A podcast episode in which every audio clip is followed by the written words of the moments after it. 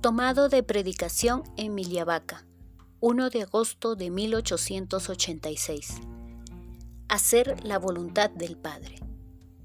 Cada mañana decimos en el Pater, que se haga la voluntad de Dios, en la tierra como en el cielo. Muchas veces, sin embargo, el Señor podría tomar nuestra oración como un insulto o una burla, porque es como si le dijéramos, hágase tu voluntad, pero como me place a mí.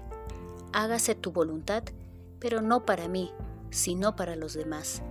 Hágase tu voluntad, pero solo hasta cierto punto y no más allá. La voluntad de Dios, más bien, se debe cumplir totalmente, en todo momento y en todos los casos. Al conformar nuestra voluntad a la de Dios, servimos a nuestro verdadero interés pero si la resistimos, obramos nuestro daño y ponemos en peligro la salvación de nuestra alma. Reavivemos nuestra fe, recordando que servir a Dios es reinar.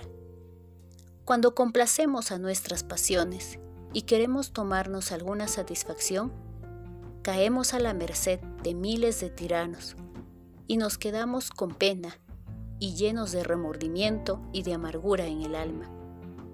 El Señor nos dice que su servicio es un yugo y una carga, que hay un mérito al cargarlo, pero a la vez tiene cuidado de asegurarnos que este yugo es suave y que su carga es ligera, o sea, que su señorío está lleno de bondad y misericordia.